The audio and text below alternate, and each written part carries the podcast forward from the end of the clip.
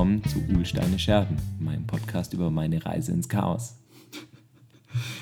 Ich höre den Spruch jetzt zum, ich weiß nicht wie vierten Mal, ich finde ihn immer noch blöd albern und von daher gut. Er amüsiert uns beide. Hier ist Viktor Volle, der den Uhl auf seinem Weg ins Chaos beobachtet und sich schlecklich lacht. ja, ähm, wir haben tolles Feedback gekriegt. Also mich haben mehrere Leute angesprochen persönlich. Ähm, meine Lieblingsrückmeldung war, wann macht ihr endlich wieder eine Folge? Wir fahren wieder so eine lange Autostrecke, wir brauchen Material. Ich finde es groß. Heute liefern wir Material. Ja. Wir haben uns extra beeilt, uns wieder zu treffen. Ja, worüber reden wir heute, Chris? Genau, wir wollten einmal unser Feedback noch abarbeiten, das wir bekommen haben. Genau, da ist eine Frage. Wir haben eine Zuschauerfrage. Zuschauerfrage bekommen. Okay. Fangen wir mit der an. Genau, letzte Folge 101, die wir besprochen haben. Und ähm, ja, ich habe die Frage bekommen, wie macht man 101s, wenn man mehr ist? Wenn man mehr Mitarbeiter hat. Wie kann man 101 skalieren?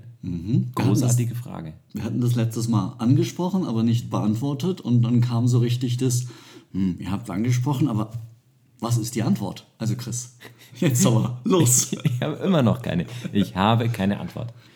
Ähm, wir, wir haben ja dann auch gemeinsam rumüberlegt und geschaut, wie, wie kann man das jetzt irgendwie machen? Aber ich sehe es nicht. Ich sehe nicht, dass du 101 skalieren kannst. Machen wir eine ganz harte, dumme Frage. Kann man Agile skalieren? Es gibt Leute, die verdienen gutes Geld damit. Ne?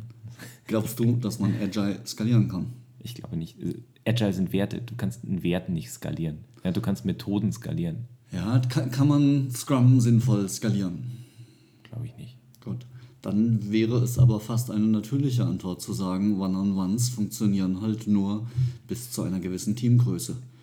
Was im Rückschluss heißt, wenn es mehr als 10, 15 Leute sind, Ja, ich habe es jetzt noch nicht so genau ausprobiert. Ich Dann- bin ja in der glücklichen Situation, ich habe weniger Mitarbeiter. Das dann müsste man splitten und Hierarchie einziehen und wir hassen alle Hierarchien. wir hassen Hierarchien, wir wollen das nicht.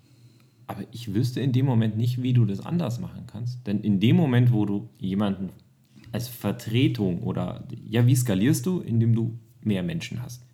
Also hättest du andere Menschen, die das One-on-One machen und dann ist es entweder kein One-on-One, wenn diese, dieser Mensch dir nicht helfen kann in, in deinem Gespräch mit dem Mitarbeiter, oder er kann dir helfen, dann hat er Autorität und dann ist es eine Hierarchieebene, ganz implizit.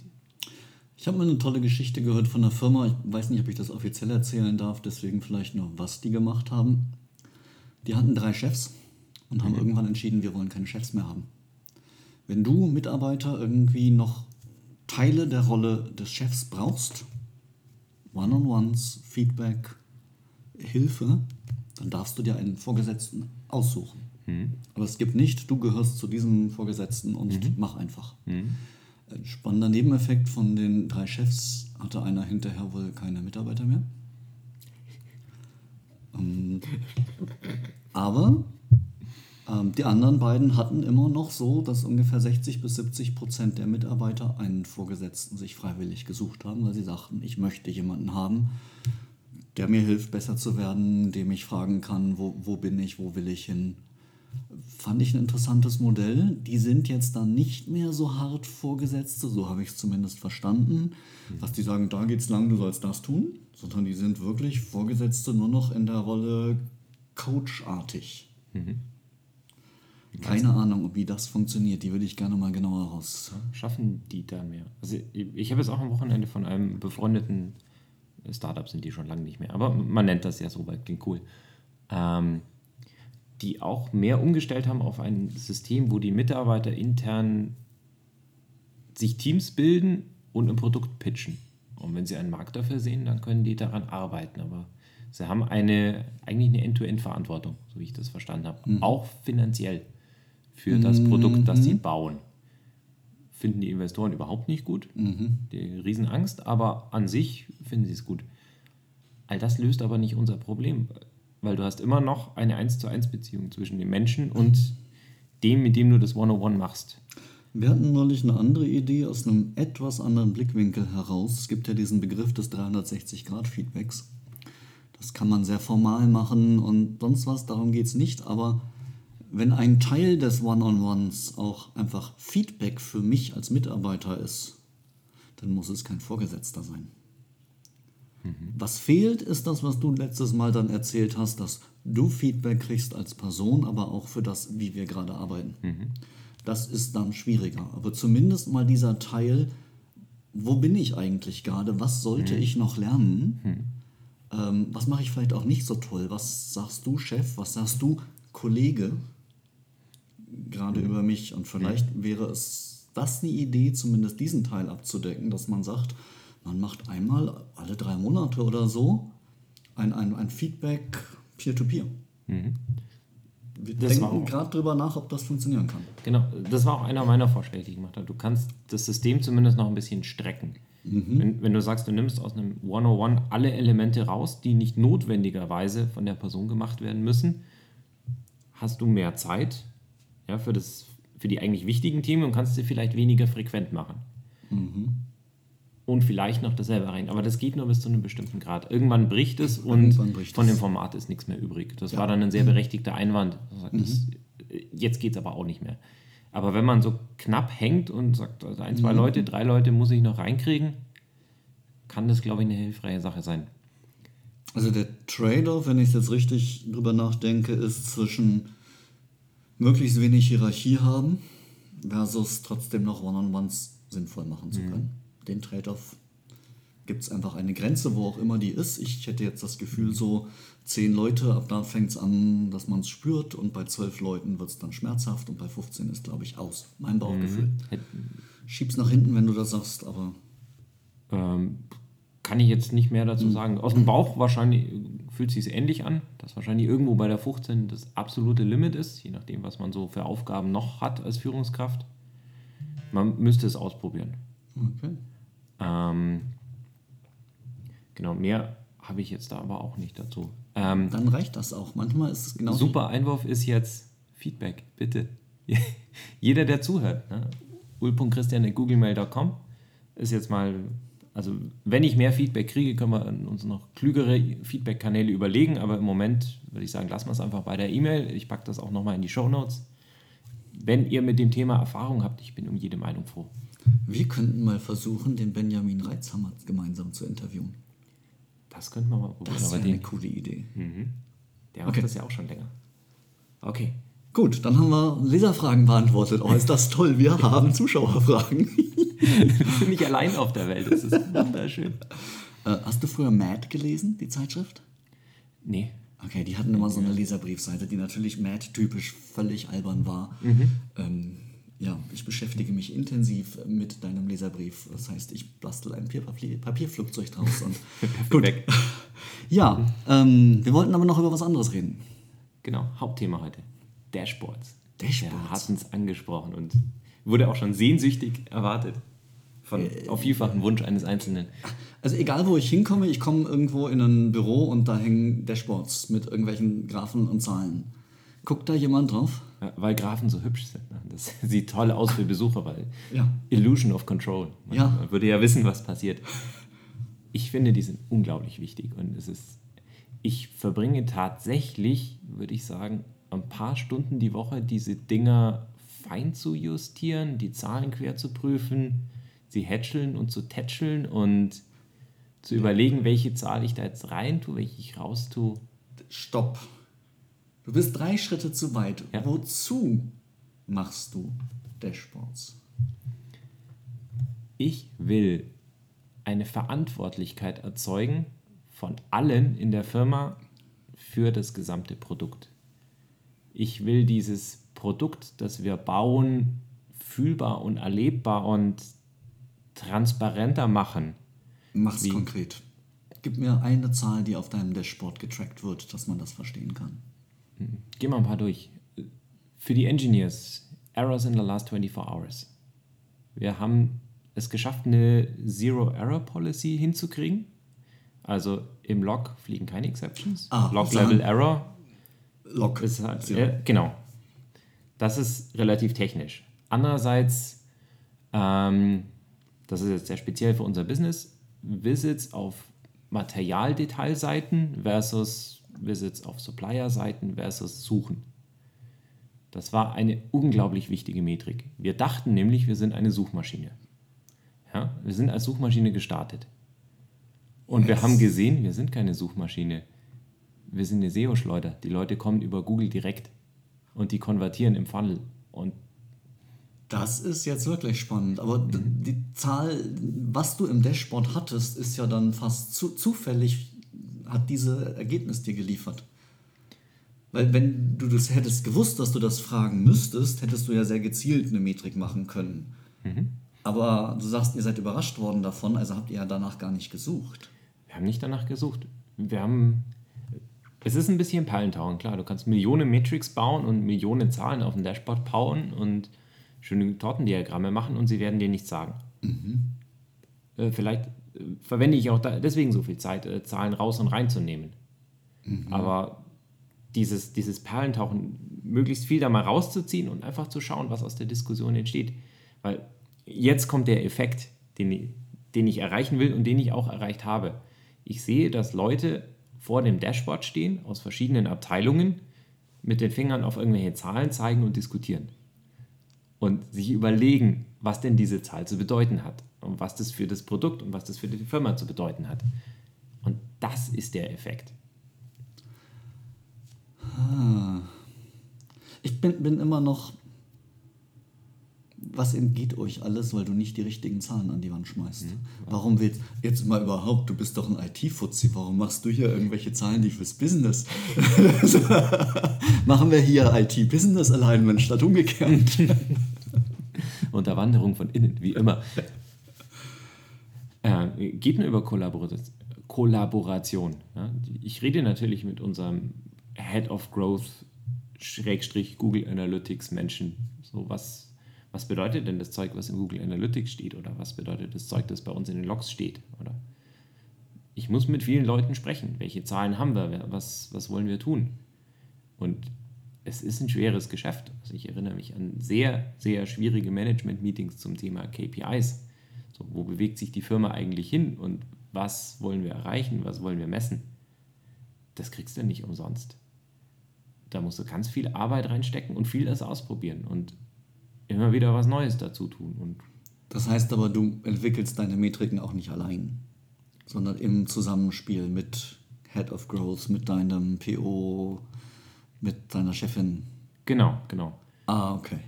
meistens bedeutet das, ich probiere ein paar Sachen aus und gehe dann damit zu den Leuten.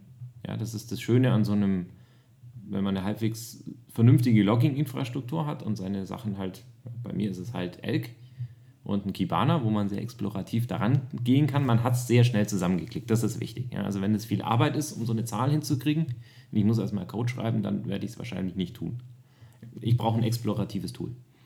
Und Dinge ausprobieren und dann so langsam den, den Wunsch erzeugen oder dieser, wo- ein Druck ist, da kommen die Schweine. Da muss man, man muss halt Sachen mal rausgeben und gucken und überprüfen, welche, welche Metriken interessiert jetzt wirklich keinen oder aus welchen lernen wir nichts und aus welchen kriegen wir was. Okay. Und ich versuche halt möglichst nicht nur technische Logs rauszubringen, klar, so die Zero Errors oder eh, wir sehen auch daran relativ viel. Ja? Wenn auf einmal eine Kampagne von außen anschlägt, sehe ich das meistens zuerst an meinen zu innersten Applikationslogs oder an den Events, die da passieren. Und kann mir dann auch gleich erklären, warum das jetzt so ist und was da jetzt los war. Jetzt hast du vorhin gesagt, ihr habt festgestellt, ihr seid keine Suchmaschine, sondern eine SEO-Schleuder. Ähm, kannst du, darfst du erzählen, was ihr daraus dann jetzt abgeleitet habt? Weil erstmal ist das eine Zahl und eine Erkenntnis. Das eigentlich Spannende ist ja, äh, Zahlen sind toll, wenn ich nichts daraus ableiten kann, sind sie Zahlen. Äh, Die Was habt ihr Erkenntnis, Ähm, wir haben die nächsten großen Themen umgeschiftet. Also wir hatten vor, jetzt deutlich mehr in die Suche zu investieren. Also unser Ranking ist gelinde gesagt Quatsch.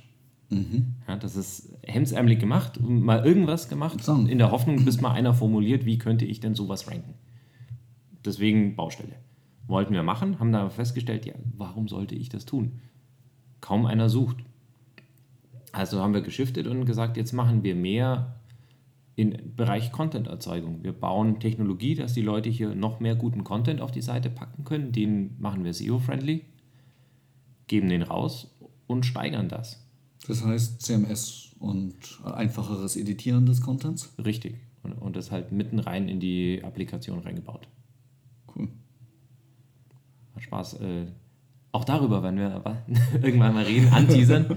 ja, wie, wie schaffe ich es methodisch, so ein komplexes Thema mal durchzustechen, mal die ersten Erkenntnisse zu kriegen, ohne vier Wochen lang am Verhandlungstisch zu sitzen, bis sich mal alle geeinigt haben.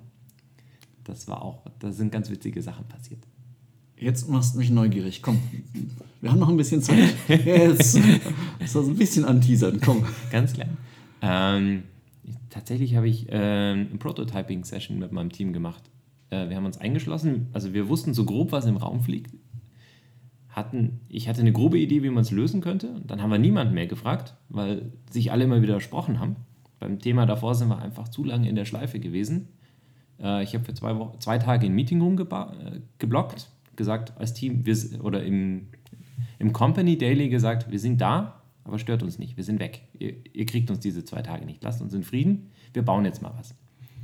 Ähm, dann ein paar Leitplanken gesetzt im Sinne von, wir schreiben jetzt Wegwerfcode. Der wird nie veröffentlicht, der Branch wird einmal gezeigt und dann gelöscht. Hack es so schlimm, wie du es irgendwie machen kannst. Mach es richtig dreckig.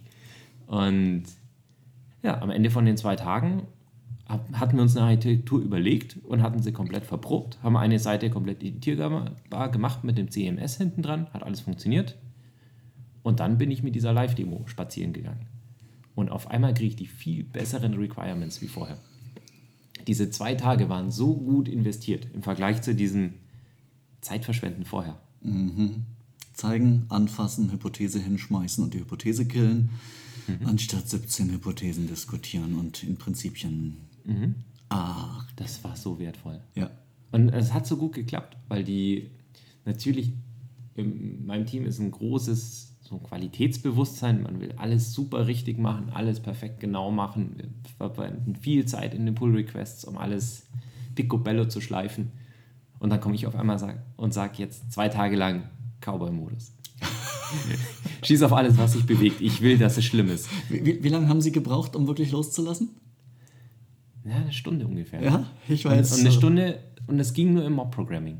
Also ich habe die, die, ersten paar Stunden komplett ins Mob-Programming ge gezwungen.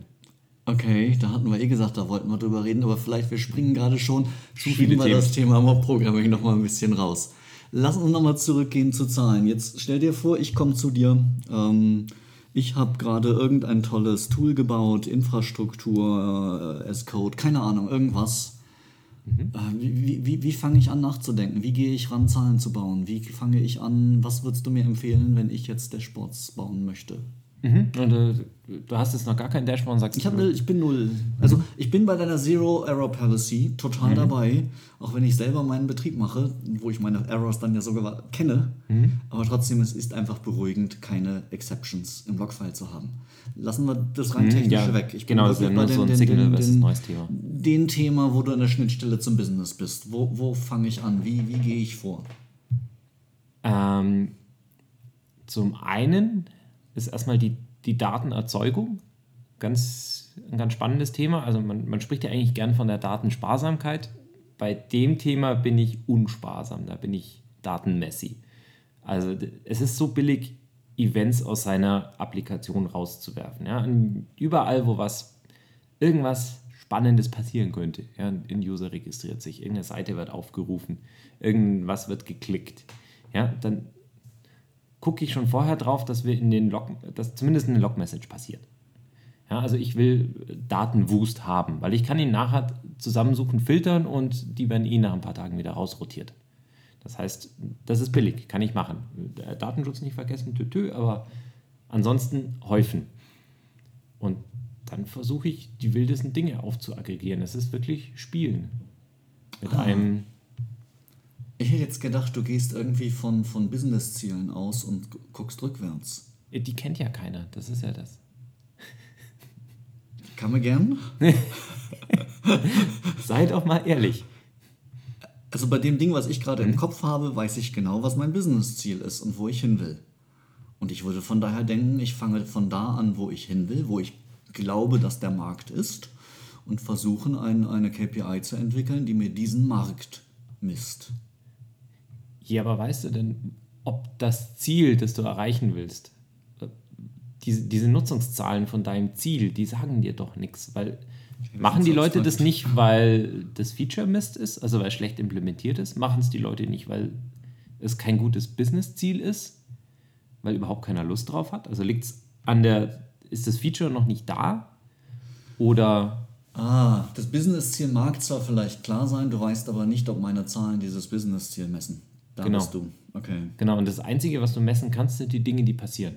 Klar, das ist das klassische Problem. Conversion Rate geht runter und jetzt bist du am verzweifelt suchen, was ist denn bitte die Ursache und stellst fest, dass irgendjemand von der Seite dir einen Banner reingespielt hat, der deinen OK-Button überdeckt oder sowas. Gut, das ist ein reales Beispiel. Äh, Hatten wir alles gehabt? ne? Ja. Ähm, gut, aber trotzdem, du- hast natürlich als, als, als Mad-Match hast du ein Ziel, du möchtest möglichst viele Benutzer auf deine Seite bringen, weil, soweit ich das verstanden und in Erinnerung habe, zahlen im Moment bei euch die Anbieter dafür, dass sie gelistet werden. Richtig. Das heißt, ihr habt nicht eine Metrik, wie viele Abschlüsse, sondern Mhm. die einzige Metrik, die euch interessieren kann im Kern im Moment sind Menschen, die mit euren Herstellern, Lieferanten interagieren. Mhm. Und die, die eigentliche Metrik ist aber Abschlüsse, die die haben, die du aber gar nicht siehst. Die sehe ich nicht, genau. Das heißt, ich habe echt nur eine Metrik davor. Aber zumindest den Funnel davor, ja, es ist ja im Prinzip ein Funnel. Und den kann man an jeder Stelle messen. Müsst ihr nicht rauskriegen, wie viele Abschlüsse eure Kunden haben? Ich bin noch wie gespannt, ob die uns das überhaupt erzählen und verwalten, weil das Da- ist Nenn es nicht an. Klar, ihr hättet gern die Anzahl der Abschlüsse und die Größe, aber Zufriedenheit. Ihr müsst doch die Zufriedenheit eurer Endkunden irgendwie rauskriegen regelmäßig, oder? da müssen wir jetzt echt mit meinem Account Manager reden, wie, wie der das vorhat zu messen. Weil Im Moment Ja, ihr im Moment haben wir Yearly Subscriptions und wenn einer das nach einem Jahr nicht verlängert, dann wissen wir, dass er wohl unzufrieden war. Das ist aber neun Monate zu spät. Richtig. Okay. Weil im Moment messt ihr nach meinem Verständnis derived numbers. Also abgeleitete Zahlen, die eventuell das messen, was ihr eigentlich messen wollt, oder auch nicht. Genau, weil wir ja kein Marktplatz sind. Ich, Ja. ich habe die Dollars nicht. Und ich werde sie in absehbarer Zeit nicht haben. Das heißt, ihr stochert ganz schön im Nebel. Richtig. Jetzt verstehe ich, warum du so erstmal sagst, ich spiele. Natürlich. Vorher war das für mich nicht verständlich. Warum spielst du? Das klang für mich so äh, fa fa falsche Vorgehen, falsche Richtung. Ihr könnt gar nicht anders bei euch. Ja, natürlich. Nur Disclaimer: Uhlsteine Scherben. Es geht um, was ich mache. Völlig Natürlich. egoistisch. Nein, nein, natürlich. Nur halt ich hatte Anspruch nicht präsent, ich hatte einfach nicht präsent, dass euch die, die Kernmetrik gar nicht zugänglich ist. Mhm. Weil ne, so, ein- so, ein- so ein äh, Webshop hat seine Kernmetrik, Conversion Rate. Genau, wir, wir können zwar ein paar Conversions machen, aber am Schluss ist wahrscheinlich sogar der, der auf der Webseite ist, nicht der, der am Schluss den Vertrag tätigt. Denn so Weil ein das- Ingenieur kauft kein Wolfram. Der sagt dem Einkauf Bescheid und sagt, geh bitte zu Lieferant Z und kauf das. Da- Das ist das Ding, das ich brauche. Wenn wir richtig Glück haben, dann schickt er einen Link von MadMatch und sagt, dieses Ding will ich haben. Oh, ja. Aber wie die das machen, wissen wir auch noch gar nicht. Also da fehlt es uns auch noch ein bisschen am, am Verständnis der internen Einkaufsprozesse oder wie, wie tatsächlich die Verträge zustande kommen. Dann ist eure eine Metrik ist Leute, die verlängern. Die wichtigste Metrik. Und die andere Metrik ist, wie, viele Leute subscriben neu. Mhm. Da hast du aber kaum Einfluss drauf, wie viele Leute neu subscriben. Da habe ich wenig Einfluss. Das kann ich gelinde an oder getrost an Sales abgeben. Okay, gut. Die Aber die brauchen natürlich auch wieder dann Submetriken, die sagen, wer ist hier überhaupt auf dieser Plattform. Das wollen die Kunden sehr genau wissen und auch, wo kommen die her? Ja, aus welchen Ländern sind die Kunden? Nach, überhaupt nach welchen Termen wird gesucht? Das ist für die Kunden wichtig. Also die, die sind, finde ich cool, dass die so clever sind und das schon im Vornherein genau abfragen. Was, was für eine Plattform seid ihr hier? Was ist bei euch los? Und Ihr wollt Geld von denen, da wäre ich auch. ihr, ihr wollt nicht nur Geld von denen, ihr macht sogar was, was ja anscheinend noch kein anderer macht. Äh, ja, ja. Also, also es gibt schon ein bisschen Leute, die auch auf diesem Markt unterwegs sind, aber niemand in dieser Professionalität und niemand mit diesem Allgemeinheitsanspruch. Also dann gibt es immer welche, die äh, im Metallbereich ziemlich gut sind oder dann wirklich rein im Alu-Bereich fit sind und, und die haben wir jetzt, weil wir wissen einfach mehr. Ähm, oder halt dann im Polymerbereich und wir machen halt alles und es wird groß und größer, was wir als Datenbasis haben. Und dadurch ergibt sich erst die interessante Synergie, dass man sagt, willst du das wirklich mit einem Stahl machen, könnte das nicht auch im Polymer tun? Könnt ihr das schon? Noch nicht gut genug. Okay. Jetzt was ganz anderes nochmal, weil es mir vorhin hängen geblieben ist. Du hast Elk erwähnt, also Elasticsearch und Kibana. Ähm, warum gerade das? Ich weiß, dass du dich damit gut auskennst, aber Eine Mischung aus, es funktioniert sehr, sehr gut für das, was ich machen will, weil, wie ich ja gesagt habe, ich, ich weiß im Moment noch nicht, was ich alles messen will, also brauche ich ein exploratives Tool. Und wenn Kibana eins ist, dann ist es ein exploratives Tool, mit dem ich umeinander vorwerken kann, mir die Reports relativ gut zusammenklicken kann, äh, rein rauszoomen, das funktioniert einfach schön. Ja, und der Betrieb an sich von diesem Logging-Cluster geht halt auch ganz gut. Ja, wenn das mal aufgesetzt ist, dann tickert das schön vor sich hin. Man muss sich ein bisschen darum kümmern, dass er nicht voll läuft, wie das mit Logs immer so ist. Aber das ist alles sehr gut zu handhaben. Also ich habe wenig Kosten, um das zu kriegen und ich kriege einen guten Gegenwert. Und solange mir keiner was Besseres zeigt, wo ich für weniger Kosten mehr Gegenwert kriege, bleibe ich da. Und vielleicht gibt es ja was Besseres. klingt gut. Noch Wunderbar. irgendwas Wichtiges zu Dashboards, was wir vergessen haben? Weil ich steuere dich natürlich immer mit meinen Fragen in das, was mich interessiert. Ähm, man darf nicht vergessen, wenn man als Entwickler so ein Dashboard total cool findet und die Liebe reingesteckt hat und es schön und an der Wand, dann kommt immer noch lange keiner. Und es gibt Leute, die weigern sich beharrlichst an so einem Fernseher vorbeizulaufen. Man muss nicht darf nicht vergessen, eine Werbung dafür zu machen. Wenn ich das nicht die ganze Zeit erwähne und jedes Mal, wenn ich eine neue Zahl da an dieses Dashboard packe, dann erzähle ich das im Daily und sage, hey, übrigens, das steht jetzt hier. Und ich habe es nochmal gegengecheckt und das ist der Unterschied de- zur Google Analytics-Zahl, weil wir das und das mit drin haben oder das und das nicht mit drin haben und so ergibt sich die Zahl, sie ist seriös. Das muss man viel, viel, viel machen. Sonst guckt da nämlich keiner hin. Und dann war die ganze Mühe umsonst. Mhm. Also, Wunderbar.